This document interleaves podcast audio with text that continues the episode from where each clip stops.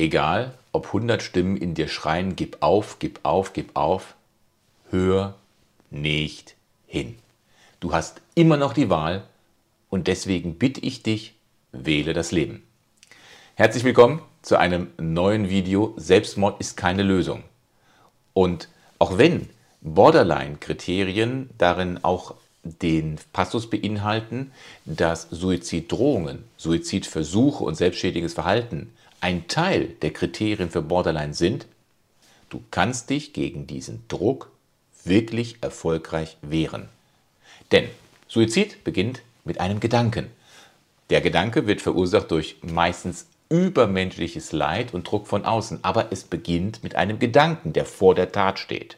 Und Gedanken sind wie Vögel, die über deinem Kopf kreisen. Das Kreisen der Vögel kannst du nicht verhindern, aber was du verhindern kannst, ist, dass diese Vögel ein Nest über deinem Kopf bauen und sich gewissermaßen in deinem Kopf einnisten. Mit diesem Beitrag möchte ich dir eine Gedankenalternative für deine Handlungen geben. Denn, wie gesagt, Gedanken stehen vor der Handlung, Gedanken bringen uns zum Handeln, darum nutze die Chance für Gedanken zum Leben. Komm in das Video rein. Dieses Video soll dir dazu dienen, den Fakt zu erkennen, Selbstmord ist keine Lösung.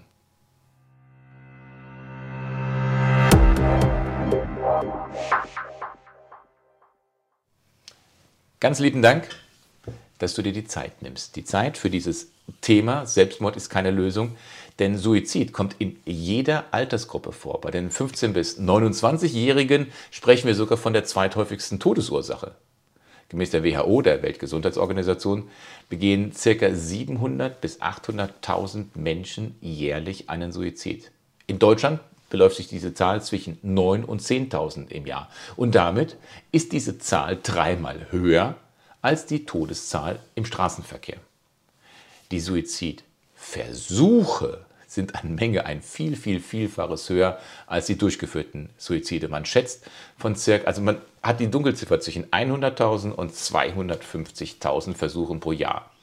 Und berücksichtigt man jetzt noch diese Zahl der betroffenen Angehörigen, der Freunde, der Kollegen, dann kommen auf jeden Suizid geschätzt acht hiervon stark belastete Angehörige und Bekannte. Ist Suizid etwas, was eher still und unbeobachtet im Hintergrund abläuft? Nein, das musst du nämlich auch wissen. Circa 40 bis 45 Prozent der Suizidenten suchen in dem Monat vor ihrer Verzweiflungstat noch einen Arzt auf. Die Hälfte davon geht sogar zu einem Spezialisten, wie zum Beispiel einem Psychologen oder einem Psychiater. Und diese Form des Schreis nach Hilfe ist so laut, sie ist so unüberhörbar, dass wir uns mit diesem Thema einfach mal auseinandersetzen müssen. Spreche ich mit diesem Beitrag nur Mediziner an? Nein, jeder in dem Umfeld eines Leidenden kann, er sollte sogar offen und bereit sein für eine erste liebevolle Anteilnahme an der Situation und durch das Ansprechen auf suizidale Gedanken wird in erster Linie praktische Hilfe geboten und nicht geschadet, wie das oftmals angenommen wird. Denn tödlich ist der Suizid, nicht das Gespräch. Tödlich ist das Ignorieren dieses Themas. Mein Ziel für diesen Beitrag ist, dass jeder von uns das Thema Suizidalität einmal besser verstehen kann. Und deswegen äh, habe ich das einmal unterteilt in eine kleine zweiteilige Reihe. Erst einmal die Suizidalität in ihrer Psychologie, was passiert im Kopf. Und im zweiten Teil möchte ich mit dir darüber sprechen, was hat das mit Borderline zu tun? Wie stark ist Borderline verbunden, connected mit suizidalen Gedanken und Handlungen. Welche Therapien gibt es? Du siehst hier schon mal einen kleinen Ausblick auf den Teil 2. Was ist Suizidalität? Gehen wir nochmal ganz kurz rein in die Verbreitung. Das, was sind die Risikofaktoren und welche Therapievarianten gibt es momentan im Bereich Borderline? Gehen wir jetzt in den Teil 1 rein, die Psychologie der Suizidalität. Hierbei bei der Psychologie, Psychologik, äh, werden wir untersuchen, wie das alles eigentlich funktioniert. Was passiert genau bei dem, der sich umbringen möchte, der den eigentlichen Suizidversuch startet? Wie kann man das von außen sehen und woran erkennt man, was in dem Menschen eigentlich innerlich abläuft? Take-Home-Message Nummer 1 ist, ich möchte ganz von Anfang an dir diesen Gedankengang schon mal mitgeben.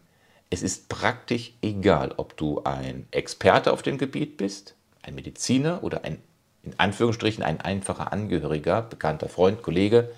Wir werden nie alle Suizide verhindern können. Nie. Was wir aber können, ist einen sehr großen Teil von diesen Verzweiflungsversuchen positiv zu verändern und auch zu verhindern. Und eine ehrliche, eine aufrichtige Hilfe sofort am richtigen Ort kann mit sehr hoher Wahrscheinlichkeit das Allerschlimmste verhindern.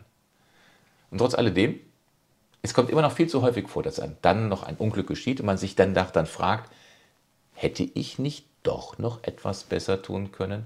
Hätte ich etwas mehr machen können? Diese Frage stellt man sich nicht nur als Laie, diese Frage stellt man sich auch als Arzt, als Therapeut, neben den vielen trauernden Angehörigen. Und wegen all dieser Gründe danke ich dir, dass du dir jetzt gerade in diesem Moment die Zeit nimmst, dich mit diesem Thema auseinanderzusetzen. Und wir alle sollten solch eine Aufklärung, solch eine Chance nutzen, uns weiterzubilden, damit wir im Falle eines Falles die richtige erste Hilfe leisten könnten. Und deswegen trotzdem meine Botschaft, wir sollten stets unsere Grenzen hierbei immer noch im Auge behalten. Denn wir könnten noch so gut sein, wir werden es nie zu 100% schaffen, die Handlungen eines Menschen, der ja aus, eigenem, der aus dem eigenen Willen heraus handelt, diese Handlungen zu unterbinden. Geht nicht zu 100%. Komm, lasst uns in dieses Thema ein wenig eintauchen. Ich habe es in zwei große Bereiche eingeteilt, die Psychologik eines Suizids und im zweiten Teil besprechen wir dann die einzelnen Phasen eines Suizids. Also die Logik, die hinter einem Suizid steht, Teil 1. Um die Hintergründe und die Abläufe der Psychologie eines äh, Suizidversuchs besser zu verstehen, ich denke, wir sollten uns mal eines Hilfsmodells nehmen. Von Thomas Joyner im Jahr 2005 wurde das kreiert, ist dieses Modell des Suizides. Thomas Joyner ist ein amerikanischer Psychologe und ein weltweit anerkannter führender Selbstmordexperte.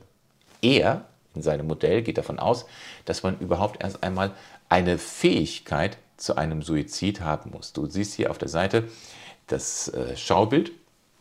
Also als erstes Mal, es muss eine Fähigkeit zum Suizid da sein. Was bedeutet das? Circa zwei Drittel aller depressiven Menschen werden irgendwann suizidal. Das heißt aber auch, dass ein weiteres Drittel der Depressiven niemals suizidal wird. Es gibt also Menschen, die können noch so depressiv werden, sie werden nicht suizidal. Und solch eine Information lässt uns schon ein wenig aufforschen und auch ein wenig hoffen. Denn insgesamt in unserer Bevölkerung wird es wahrscheinlich so sein, dass nur ungefähr die Hälfte von uns in irgendeiner Weise in die Nähe eines Suizids kommen wird. Würde man die Menschen der Bevölkerung einmal mit der Frage konfrontieren, haben Sie, hast du dich jemals ernsthaft gefragt, äh, darüber nachgedacht, dich umzubringen, dann wird man bei circa der Hälfte, etwas weniger, der Befragten ein Ja hören. Die anderen werden das verneinen. Aber warum steht hier bei Joiner an der Seite erworbene, erlernte Fähigkeit zum Suizid? Wir können die Gruppen untereinander mal folgendermaßen aufteilen. Es gibt die eine Gruppe, die kann, Ausrufezeichen, die kann sich das Leben nehmen oder es sich zumindest vorstellen. Eine andere Gruppe kann es sich nicht vorstellen. Und diese Gruppe sind diejenigen, die es sich zuerst, ähm, und dann gibt es auch diese dritte Gruppe, die es sich erstmal nicht vorstellen kann, aber es später erlernt.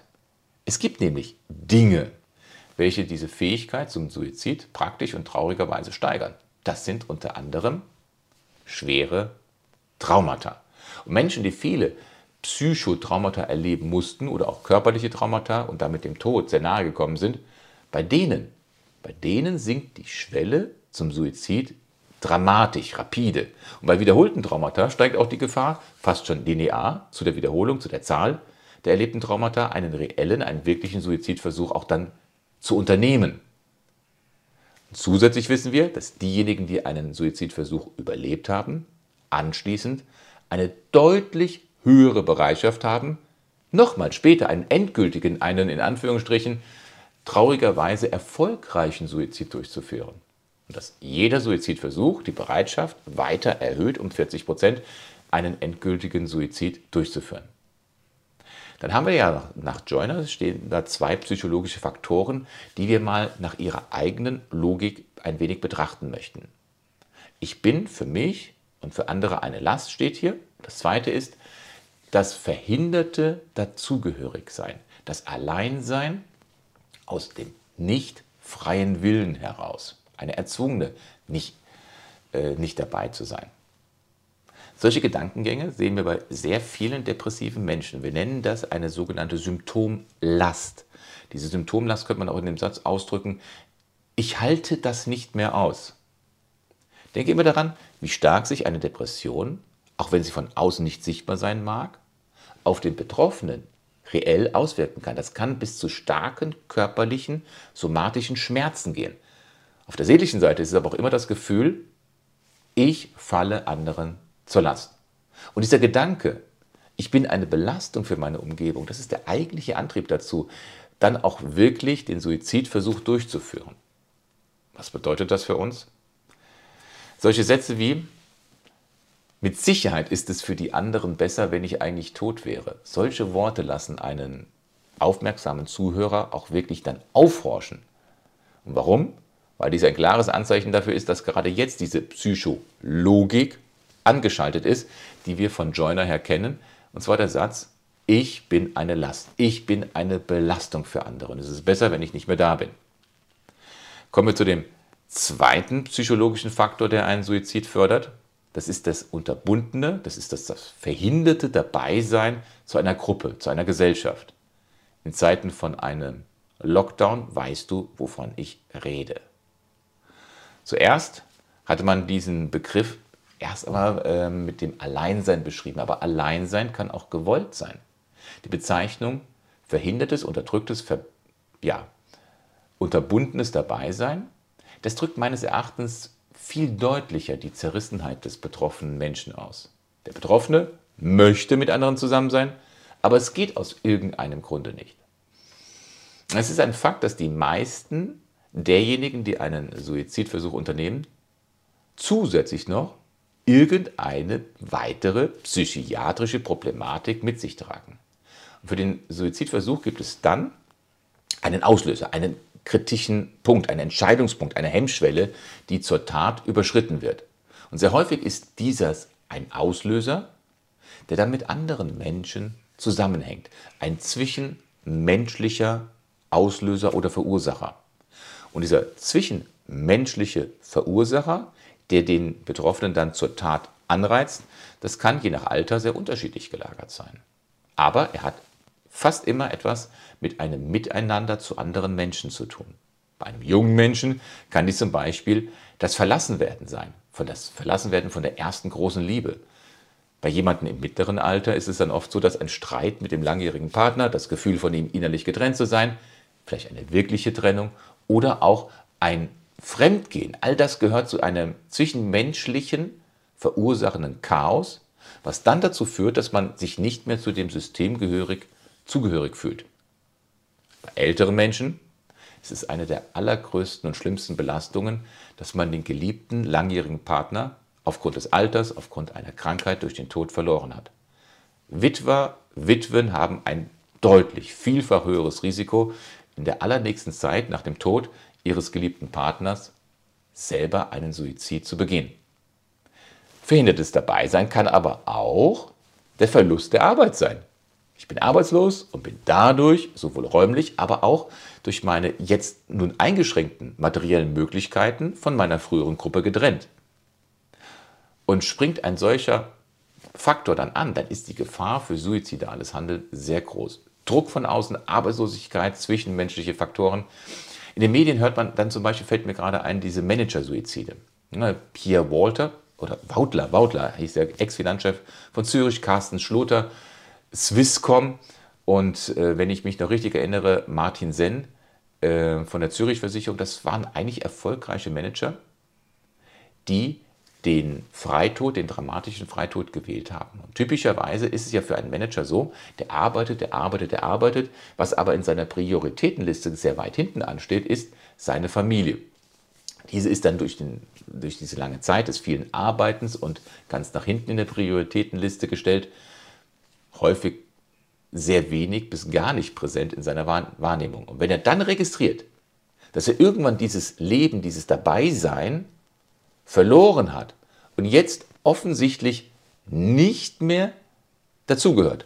Nach Joyner ein verhindertes Dabeisein, weil sich dann die anderen von ihm abgetrennt haben im zwischenmenschlichen Bereich.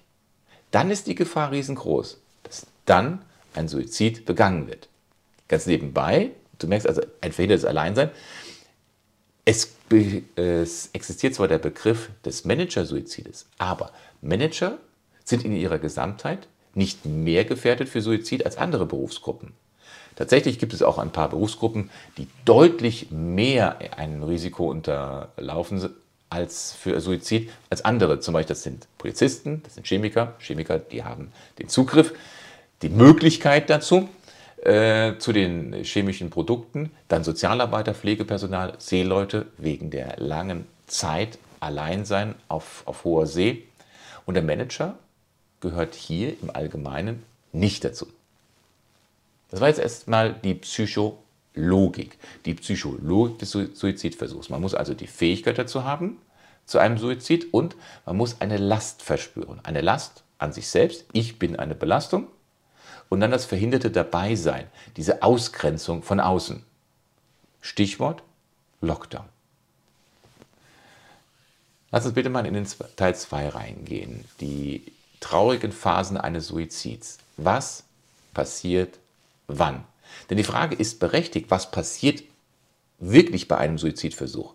Wenn wir diese Frage verstehen und beantworten können, dann sind wir auch deutlich besser dazu in der Lage, Suizide zu erkennen und vielleicht auch zu verhindern. Einen Suizid besser einzuordnen geht, indem wir verstehen, wann welche Phase oder welcher Zeitabschnitt gerade aktiv ist. Wir können solche, den Suizid, diese Handlung mal in sechs einzelne Phasen oder Episoden aufeinander aufteilen, die dann zeitlich hintereinander erfolgen. Erstens Belastungsphase, dann der seelische Schmerz. Du siehst dann hier weiter in der Treppe, ich mache das Bild mal auf, dann die Handlungsphase, den Konflikt, soll ich oder soll ich nicht, die finale Handlungsphase und dann das Erkennen einer Konsequenz, ich will nicht sterben. Bitte, wenn du bis jetzt schon mal zugehört hast, bleibe bis zum Ende. Du wirst erkennen, warum ich so vehement gegen den Selbstmord hier arbeite in diesem Beitrag. Schauen wir uns das einmal an. Der Teil 1, die Belastungsphase. Erster Abschnitt. In dieser Zeit geht es dem Menschen bereits durch äußere und innere Einflüsse sehr schlecht. Das kann durch eine Depression sein oder eine andere psychiatrische Erkrankung. Einfluss haben auch die Belastungen von außen des alltäglichen Lebens, zum Beispiel durch ein erlittenes Trauma. Fakt ist, in dieser Anfangsphase, diese Belastungsphase, erlebt der Betroffene eine sehr starke, erdrückende, leidvolle Belastung. Kommt die zweite Phase, der seelische Schmerz. Andere nennen es auch Mental Pain. Der seelische Schmerz. In dieser Zeitspanne passiert meistens etwas Zwischenmenschliches, was den Leidenden dann tatsächlich aus der Bahn wirft, also eine Hemmschwelle überschritten wird. Zum Beispiel, dass er auf einmal hintergangen wird, er wird vom Partner verlassen, Dinge, die wir im Teil 1 schon besprochen haben, in der Psychologik. Das Besondere bei dieser Phase ist die Offensichtlichkeit des Schmerzes, der auch von außen sichtbar ist. Man braucht kein Psychologiestudium, um zu erkennen, dass es diesen Menschen in dieser Phase jetzt so richtig schlecht geht. Ihr, ihr Gesicht, ihre Körperhaltung, all das ist ein einziger Ausdruck von einem seelischen Schmerz und zeigt ihren Kampf gegen diesen Schmerz. In der dritten Phase, die Handlungsphase, da ist was Besonderes. Denn das Besondere in dieser Phase ist die nach außen starke Veränderung des Verhaltens. Ich möchte das mal mit einem Beispiel erklären. Stell dir mal vor, du buchst eine Reise für dich an einen sehr schönen Ort auf dieser Welt. Du fliegst in die, möchtest in die Karibik und vielleicht gehst du das so ganz klassisch in ein Reisebüro, weil das passt jetzt gut zu meinem Vergleich. Ne? Also nimmst du die Zeit, du gehst in ein Reisebüro, buchst dort eine Reise und trittst sie ein paar Wochen später an. Wann beginnst du dich auf diese Reise zu freuen? Richtig zu freuen. Das Besondere hieran ist, dass sich viele Menschen bereits ab dem Moment beginnen zu freuen, wenn sie diese Reise buchen. Also nicht, wenn sie sie annehmen, sondern es ist diese wunderschöne Vorfreude auf ein Ereignis, das die Gefühle von uns dann fokussiert auf etwas Bevorstehendes. Bei suizidalen Menschen ist das nicht anders. Es ist praktisch das Gleiche. Ab dem Moment, wo Sie Ihre letzte Reise buchen, ab dann drehen sich Ihre Gefühle praktisch um 180 Grad. Ab jetzt haben Sie so etwas wie eine innere Gewissheit. Endlich eine vermeintlich richtige Lösung für Ihre Probleme, für Ihre bedrückende Situation gefunden zu haben. Die Schmerzen, die Sie durchleben, die Aussichtslosigkeit, weder, es geht weder nach vorne noch nach hinten, es geht nicht nach links, es geht nicht nach rechts, es gibt nichts Schöneres mehr im Leben. All diese Gedanken verhindern nun, dass der Leidende vielleicht doch noch aus diesem Tunnel des Suizids wieder herauskommt. In solch einem Moment sehen Sie weder Freunde noch Angehörige, die durch ihre Handlung den Suizid, die Sie dadurch zurücklassen, in Trauer. Und all das ist in diesem entscheidenden Moment, wo Sie Ihre Reise buchen, vorbei. Es ist weg. Ab dem Moment, ab dem Sie diese Handlungsperiode beginnt, wo also diese Entscheidung getroffen wird, ich habe meine Reise in den Tod, den Suizid jetzt gebucht. Ab dann haben Sie einen neuen Tunnel, eine neue Perspektive. Gewissermaßen, Sie haben sich eine neue Hoffnung gebucht. Es ist die Hoffnung, dass das Leid endlich mal zu Ende ist. Und ab diesem Moment, dieser besondere Moment, sind suizidale Menschen von außen kaum noch zu erkennen. Das ist ein wirklich besonderes Phänomen, was wir sehr häufig beobachten, das auch von den psychiatrischen Kliniken häufig beobachtet wird. Patienten werden als Gehalt entlassen, gehen aus der Klinik und kurz danach, nur wenige Zeit später, wenige Tage später, suizidieren sie sich. Und dann hört man immer wieder von Therapeuten, von Pflegern, die nahen Kontakt mit diesen Menschen hatten, das ist schon echt seltsam. Ich hätte nie gedacht, dass er, sie sich jetzt noch das Leben nimmt. Der war doch so gelöst, er war doch so entspannt. Nach außen schien doch alles viel glücklicher als am Anfang. Das Reset war doch durchgeführt worden. Und genau diese Umkehr von einem inneren schlechten Zustand zu dem, jetzt geht es mir endlich wieder gut, das ist in den meisten Fällen die tatsächliche, die eigentlich gefährliche Umkehr.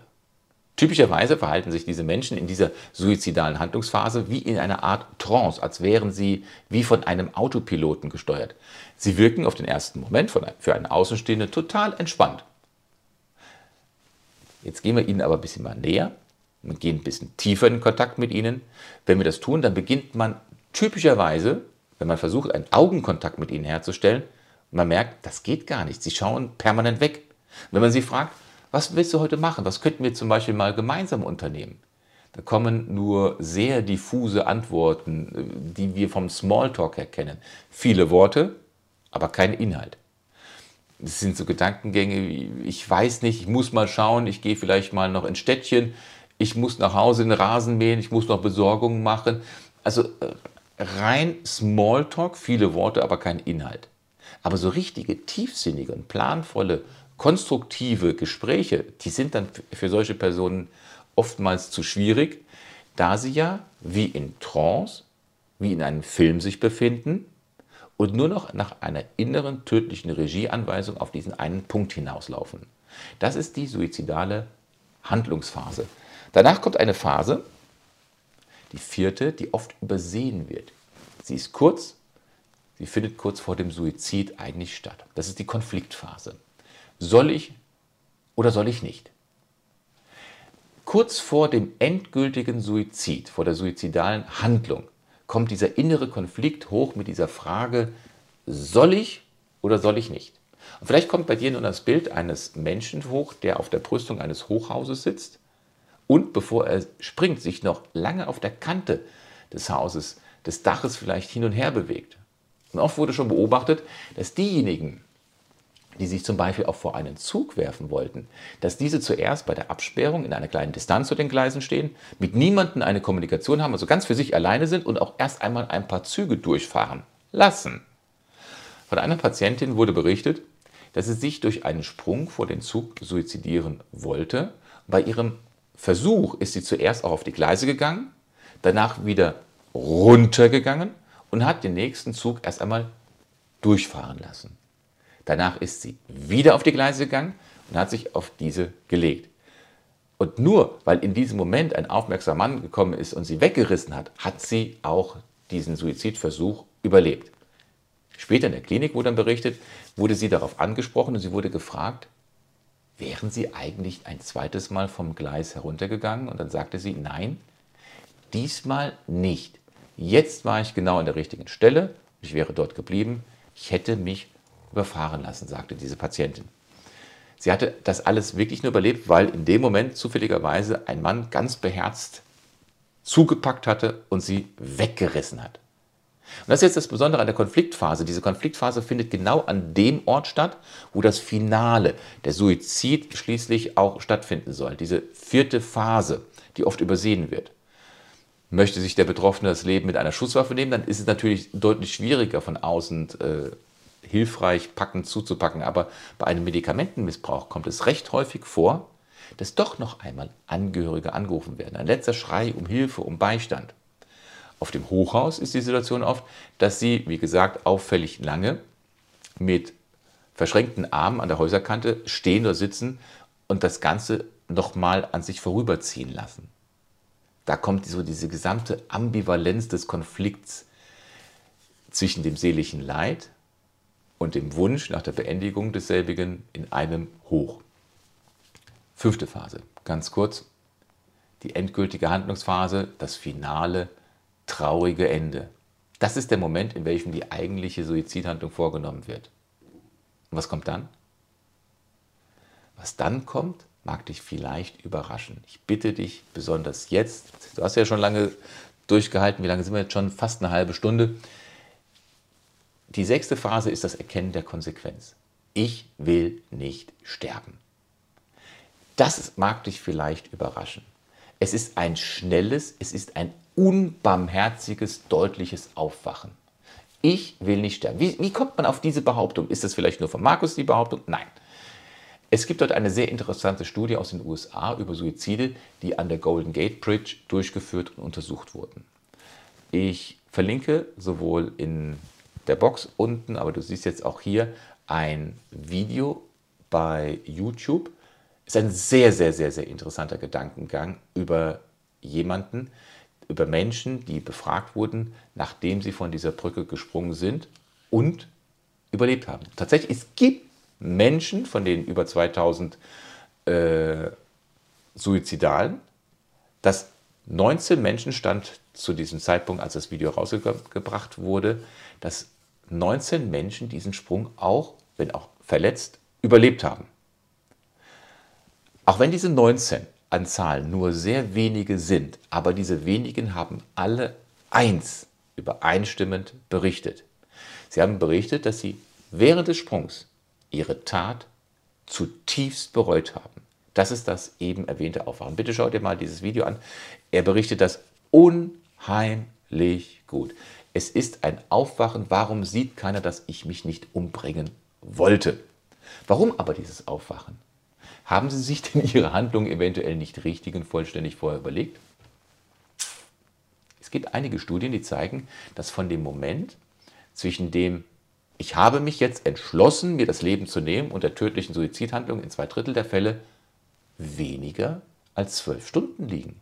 Das bedeutet, zwei Drittel aller Menschen, aller Personen, die einen Suizid durchführen, haben aller Wahrscheinlichkeit nach nicht ausreichend Zeit sich genommen, ihr Leben noch einmal zu überdenken. Und dieses Bild von einem Suizidalen, dass er sich lange vor der Tat hinsetzt, dass er eine Lebensbilanz zieht, dass er Pro und Contra äh, noch einmal durchdenkt, das sind wohl weniger als 20 Prozent der Fälle. Und was bedeutet das? Eigentlich etwas ganz Simples. Aber auch wenn es simpel ist, es ist lebenswichtig.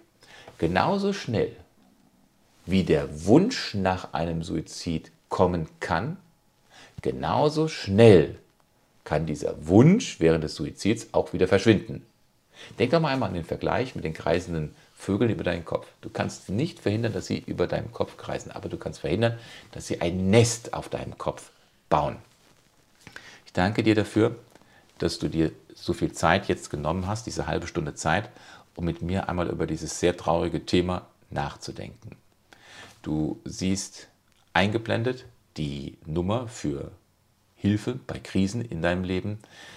Nutze sie oder wenn ich dir einen, keine Orientierung in deinem Leben geben darf, dann würde es mich sehr freuen, wenn du mich kontaktierst. Du siehst meine beiden Webseiten. Fühl dich so frei, die Möglichkeit zu einem kostenlosen Orientierungsgespräch einfach zu nehmen.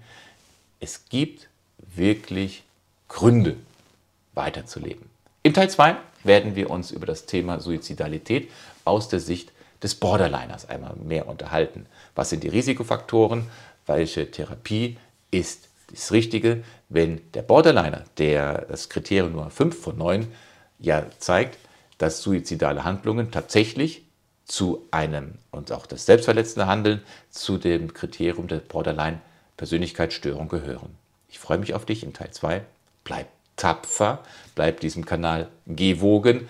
Ein Like, ein Abo wäre super als kleines Dankeschön für die Arbeit, die hier in dieser Psychoedukation steckt. Alles Gute, bis zum nächsten Video. Dein Markus.